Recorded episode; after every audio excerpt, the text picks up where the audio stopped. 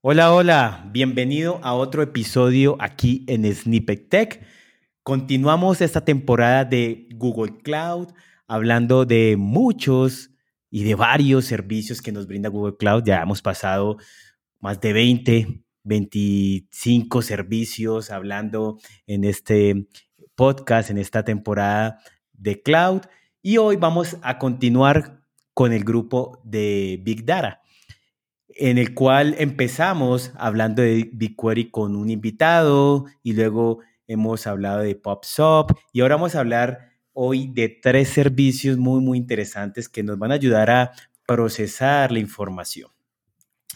Pero yo no soy experto en estos temas de Big Data, desconozco mucho, así que he traído una persona que tiene mucha experiencia en esto, que es parte de las comunidades y también conoce muy bien lo que es Google Cloud y la parte de Big Data. Y hoy nos acompaña un gran amigo de comunidades que se llama y su nombre es Aarón. Hola Aarón, ¿cómo estás? Hola, ¿qué tal Juan? Este, muchas gracias por la invitación. Aquí estamos. Gracias, gracias a ti por aceptar la invitación. Y Aarón, ¿quién es Aarón? Preséntate a la comunidad. Claro que sí. Bueno, yo soy Aarón Guerrero, soy parte de la comunidad GDG Cloud MX en México, donde revisamos temas de cloud, como bien menciona este, Juan Guillermo. Pero bueno, yo soy Data Scientist en Cayum. Cayum es, es, es el primer comparador de seguros para Uber y gastos médicos en México, donde estoy laborando actualmente y está ubicada aquí en México. También estoy colaborando en una empresa en Argentina que se llama Glucopic, que es para detección de alimentos y carbohidratos para ayudar a la gente con diabetes para que no tengan picos de insulina y puedan tener una buena dosis de insulina y no se nos vayan por ahí las personas. También está enfocado a la gente fitness, así que puedes este, utilizarlo para ambos propósitos. ¿Vale? Qué bueno, qué bueno. Qué bueno, muchas gracias, Aarón, por estar con nosotros y pues ya escucharon que tiene una muy buena experiencia en toda la parte de datos. Así que hoy vamos a hablar de tres servicios que son DataProc, DataFlow y DataPrep. Así que empecemos por DataProc. ¿En qué consiste este servicio, Aaron? Pues mira, para empezar, si, si ya has trabajado con Apache Spark y con Hadoop, DataProc es lo más recomendado para poder migrar a la nube. Es una opción de Google Cloud que te permite utilizar los clusters de Apache Spark y Hadoop, ¿ok? Ok, o sea que, que yo lo que, o sea, lo que es Dataprog es un servicio como serverless o autoadministrado de Spark y, y, Hadoop. Exactamente, puedes, puedes utilizarlo para gestionar los clusters que ya tienes en Spark y en Hadoop. O también puedes utilizar, apenas sacaron en, el, en este Next On Air de este año, sacaron algo muy increíble que, te voy a platicar, que son los notebooks de Jupyter. No sé si has, han tenido la oportunidad de trabajar con ellos. Ya puedes utilizarlos por, a través de Dataproc. Es decir, que ya puedo utilizar todo lo que yo hacía o hacías localmente o lo que la gente hace, o los data scientists como tal, que crean sus maquinitas por ahí, crean sus, sus cuadernos de trabajo y puedes procesar toda la información por medio de esta cosa, ¿no? Que es DataPro. Ah, oh, interesante. Y para de pronto eh, profundizar un poquito más para las personas que no conocen acerca de pronto qué es Spark o qué es Hadoop, ¿qué, nos permite estos dos sistemas? ¿Qué puedo hacer con esto? Mira, ¿qué es lo que puedes hacer? Supongamos que tienes varias fuentes de información o tienes 100 gigas de información. ¿Quieres tú procesar esos 100 gigas de información, limpiar la información, jalar la información o hacer un proceso de data? De una manera, lo puedes hacer como secuencial o puedes hacerlo por clusters, ¿ok? Te agarras un cluster para ciertos datos y entonces ya tienes varios clusters y haces datos en paralelo, ¿no? Haces programación en paralelo de esta información, ¿ok? Ok, ok, así que yo puedo tomar diferentes eh, orígenes de datos, procesarlas de forma paralela para poder después colocarlo en otro repositorio y así puedo procesar esta información para obtener otros resultados o, sí, o, algún datos estadísticos o algo así. Sí, podría hacer ese tipo de cosas. Sí, exactamente. Lo que hace Dataproc es que proporciona un clúster en Hadoop, que como bien mencionamos, Hadoop es una de las herramientas de, de, para integración de datos o para manipulación de, mucha data, ¿no?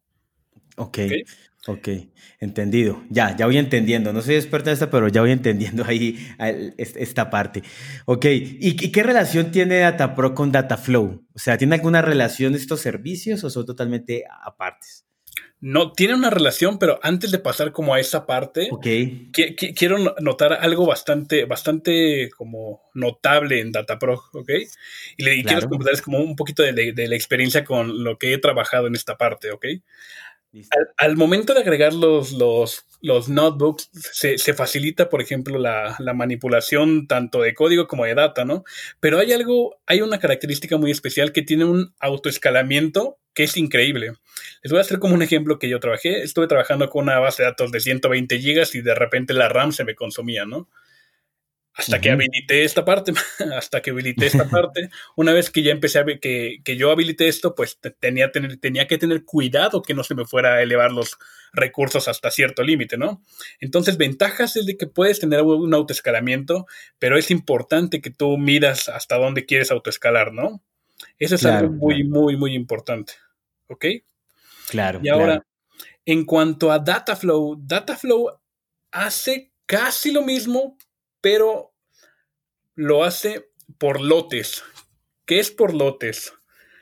Es, como si tuvieras como, yo lo quiero ver como cuando vas a una farmacia y pides 10 paquetitos de jeringas, por así decirlo. puede, puede, ver la manera en que en, un paque, en una cajita quepan las 10 jeringas o tener las 10 jeringas una a una, ¿no? Entonces haces como esta información y, por ejemplo, Dataflow trabaja con Apache Beam. Apache Beam es open source, no sé si has escuchado hablar de él. Sí, sí, lo he escuchado. Ok, bueno, con Apache, con, con Dataflow trabajas sobre Apache Beam y puedes hacer este, varias cosas, ¿no? Incluso también hay un autoescalamiento, pero el, escalamiento es horizontal. ¿Qué beneficios trae el, escalamiento horizontal en esta parte? Que hay una mejor relación entre precio y rendimiento, ¿ok? Ok, ok. Pero entonces, eh, o sea, hacen, hacen tienen el mismo objetivo, sin embargo, en Dataflow es con Apache Beam y con Dataproc es en, con, con, Spark y además que Dataflow lo maneja por, este, por estos batch. Esa es la, como la diferencia, puede decir. Es, es, parte, aunque también con Dataflow, si tú manejas SQL, existe una herramienta que se llama Dataflow SQL, que te permite aprovechar todo, todo lo, la, riqueza de SQL para poder unir fuentes de información como PubSub, como incluso Cloud Storage, incluso las mismas tablas de BigQuery puedes unirlas por medio de Dataflow, ¿no? O sea, son, son como dos cosas diferentes, ¿no? Con Dataproc haces tu procesamiento, tienes tu código, subes tu código, puedes este, tener varios, mm, varios cores por ahí corriendo y con Dataflow jalas como la información, ¿no? Incluso puedes como, puede ser como todo ese flujo de unirla hasta el end-to-end, ¿no? Desde que jalo la información hasta que la muestro. Ok. ¿Y, cómo ha sido tu experiencia con, con, Dataflow? Sí, es un servicio escalable, un servicio que nos brinda gran fiabilidad para procesar toda esta información. ¿Qué piensas tú sobre, sobre Dataflow? Dataflow es muy bueno. De hecho, tengo la experiencia de usar hasta ahorita ambos. Con Dataflow, que he hecho? He hecho como unir información de, de nuestra gente de marketing, de nuestra gente de, de stores que tenemos ahí, algunas algunos precios que almacenamos en esta información, incluso de otras fuentes de datos. He, podido, he podido unirlos y aparte de, todo, lo, que, por ejemplo, en este caso que manejamos datos personales de al momento de asegurar a personas en Cayum, tiene una parte muy padre que es la seguridad, ¿no? Que dices, ok, la seguridad de mis datos, ¿dónde está, no? Entonces, utiliza claves de encriptación administradas tanto por Google como por el cliente, además de que puedes habilitar y deshabilitar IPs privadas entonces, esa parte o ese manejo que tú tienes de información de, ok, voy a juntar data riesgosa, por así de llamarla, desde varios lados y la voy a tener en un solo lado, pues también es este, de cuidar, ¿no? Porque si no tiene las medidas de seguridad puede que haya por ahí fuga de información, pero con las, herramientas de Google te, soporta bastante bien eso, ¿no? Claro. Y, hablando de, un poquito como de costos, eh, estos dos servicios tienen una capa gratuita, algo gratuito, o, o, de una vez tiene un cobro y ese cobro es muy costoso y cómo se cobra estos servicios. Vale, primero hablemos con Dataproc, ¿ok? De Dataproc, el costo que, se hace es por segundo. Regularmente los costos de GCP es pagas por lo que consumes, no pagas por lo que usas, ¿ok? Entonces, cuando tú administras este Dataproc y de repente alzas un notebook o lanzas algún workflow o algún trabajo por ahí, tú decides, ¿sabes qué voy a hacer? Voy a utilizar cuatro máquinas virtuales y mi proceso, no sé, a lo mejor estoy calculando algún número primo por ahí y me dura 10 horas, ¿no? Entonces te cobran .10 centavos de dólar por CPU por el tiempo de duración, ¿ok? Es una formulita por ahí que en la documentación la, pueden ver, pero entonces supongamos que yo tengo cuatro CPUs y corren por, durante 60 segundos o una hora, entonces la multiplicación serían 10 dólares, digo, punto 10 centavos de dólar por 4 por 60, ¿no? Eso es lo que yo estaría pagando por utilizar DataPro, ¿ok? Ya, ok. Vale, ahora hay que tener algo muy, muy en claro, ¿no? Si de repente tenemos el autoescalamiento activado y de cuatro máquinas virtuales de repente se me fue a 16 y luego a 32 y yo no le puse tope, puede que nuestro presupuesto se vaya por ahí, ¿no? Así que hay que tener cuidado con eso. Eso es lo que decías que hay que controlar y, de pronto colocar como un límite ahí es buena práctica. Esa es una muy buena práctica. Ahora, en cuanto a Dataflow, se cobra por lotes, es, es, parecido, pero aquí sí se cobra la memoria. Es decir, que aparte de que tienes el costo por CPU, que es de .056 centavos de dólar, también se paga por la memoria, también se paga por el almacenamiento que tienes en el disco, es decir, supongamos que yo junté información y la quiero guardar en algún lado, eh, bueno, en este caso en el disco, o en el disco persistente, ya sea un SD, en un SSD, entonces puedes tener cierto cobro por ahí, ¿no? Y aparte de eso, se cobra por los datos procesados, ¿ok? Como procesas información al momento de, hacer la lectura de, esta data, hay un costo también por ahí, ¿vale? Entonces te digo, eso es un poquito más complejo que DataProc, pero igual este, es muy fácil, es igual una formulita. Y depende también de cada región donde tú lo utilizas, ¿ok? Claro, ok, entendido. Y ahora hablemos de otro servicio hermanito a estos, a estos otros dos que se llama DataPrep. ¿Qué hago con DataPrep? Pues mira, con DataPrep puedes hacer lo mismo que con DataFlow, pero por medio de clics, ¿ok? Es un ah, servicio, Cloud DataPrep es un servicio de inteligente que puedes hacer proceso de TL, puedes limpiar, preparas, extraes la información y ves visualmente los datos estructurados y tienes como esas ventajas, ¿no? De tenerlo como por medio de clics. Igual incluso en Dataflow puedes ver como una estructura de todo tu flujo de trabajo y qué va pasando en tiempo real, pero con Databricks puedes hacer todo por medio de clics, ¿no? Ah, ok. O sea, con Dataflow tengo que, por decirlo así, sí que de pronto codear algo, sí, eh, escribir código. En cambio, en Dataprep no tengo que hacer absolutamente nada de código. O, o, sí me lo permite o, no me permite nada de código. Sí te lo permite porque a utilizar Dataprep puedes utilizar Dataflow. De hecho, por ejemplo, puedes hacer el siguiente flujo. No tienes tus entradas, ya sea de BigQuery, Cloud Storage o incluso archivos que tú subas, los pasas a Dataprep DataPrep, puedes meter ahí una capa de Dataflow que haga, no sé, que limpie datos, que refine datos o todo lo que tú quieras hacer ahí, los guardas en el Cloud Storage o hacia BigQuery y después los consumes ya sea por Locker, Data Studio, incluso alguna otra plataforma, ¿no? Ok, entiendo. Ya, ya, ya voy entendiendo mejor los conceptos. Ahora, hagamos, quiero que colocarte un caso y de pronto ¿cómo con tu experiencia lo resolverías? Es un caso que creo que es sencillo, pero para muchos developers puede que no sepan cómo hacerlo, digamos, con los servicios de Google Cloud. Entonces, ejemplo, yo tengo una base de datos SQL o tengo otra base de datos no SQL, tengo unos archivos en el storage y quiero tomar estos datos y al final lo que quiero es mostrarle al usuario, a partir de esto, mostrarle a un usuario unos diagramas, algo bonito, una bonita, para poder mostrarle unas estadísticas adecuadas a partir de todos estos datos. Pero esto no lo tengo que hacer todo el tiempo, sino lo, lo puedo hacer cada 24 horas o cada 48 horas. ¿Cómo haría un proceso sencillo con estos servicios que nos brinda Google Cloud? Claro que sí, puedes hacerlo. Bueno, va a depender mucho. ¿Me, escuchas? Hola, hola, ¿me escuchas? ¿Me escuchas? Hola, ¿me escuchas? Sí, te escucho. Sí, ah, ok, perfecto. Te digo, va a depender mucho del tiempo que tengas como developer, si tienes un equipo de trabajo de data science o solamente eres tú, ¿no? Si tienes tiempo de hacer las cosas, yo soy más de developers, tiras el código, tú lo controlas, tú manejas toda la información. ¿Sabes qué? Abro una conexión, utilizo data o creo un, un notebook donde jalo la información, la manejo hacia Cloud Storage, la subo a BigQuery, la conecto con Data Studio para que las gráficas las, las haga como más manejables, ¿no? Por medio de clics yo genero una grafiquita, la cambio de barras a lineal, como rápido, ¿no?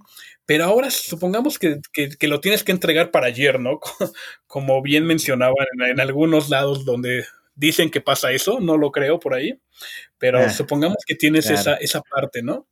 Entonces, una de las, de las cosas que puedes hacer, puedes hacerlo por medio de DataPrep. Con DataPrep puedes hacer como todo este flujo y por medio de clic, ¿no?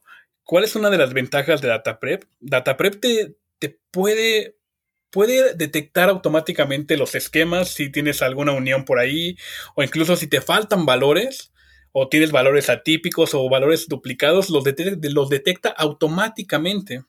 Entonces, esa es una de las ventajas que lo puedes hacer por código, pero pues costo-beneficio, ¿no? Claro, Ganas tiempo, pero igual pierdes flexibilidad, ¿no? Entonces, como esta es una de las herramientas muy buenas que, te puede ayudar a hacer esta, todo, todo este problema que me mencionas, esa puede ser una solución, pero hay una limitante que quiero que quede muy clara en DataPrep, es de que solamente se admiten integraciones de Data Warehouse como BigQuery, Cloud Storage y cuando tú subes archivos localmente, ¿ok? Si tú tienes otra fuente de información, supongamos que tienes un, un, data warehouse en otra nube, por el momento no te puedes, no puedes como integrar toda esta parte. No puedes utilizar, por ejemplo, DataPrep para hacer todo ese flujo de trabajo. Estoy seguro que en un futuro ya están haciendo esa integración. ¿Por qué? Porque BigQuery, bueno, este, este año también sacaron una herramienta que se llama BigQuery Omni, que es donde mm, integras exactamente la información por otros lados, ¿no? Pero bueno, esta es la recomendación que yo te daría. Ok, no, pues muchas, muchas gracias. Muy buena recomendación, creo yo, para, para el caso. Bueno, Aarón, últimas palabras para la comunidad, últimas palabras acerca de GCP, acerca de la comunidad. ¿Qué tú, le, tú nos puedes decir? Pues bueno, acérquense a las comunidades de, Google Developers Group. Ahí está la fuente de información más valiosa. Incluso acérquense a la documentación. Incluso contáctenme si tienen alguna pregunta y si les puedo ayudar con muchísimo gusto. Me pueden buscar en Twitter. En, Twitter exactamente como Aaron con doble A de Warrior, como Aaron el Guerrero, por así decirlo. Aaron de Warrior. Y entonces ahí pueden arrobarme y podemos charlar algo, hacemos una llamadita por ahí y con muchísimo gusto estamos para apoyar a la comunidad, ¿ok? Gracias, gracias, Aaron. Gracias por estar aquí, gracias por aceptar la invitación, gracias por compartirnos este conocimiento de estos, estos servicios y pues nos vemos en otra oportunidad. Gracias a la comunidad, gracias por escucharnos. Recuerda compartir, recuerda darle like y nos vemos en otro podcast. Gracias, Aaron. Que estés muy bien. Chao. Chao, chao.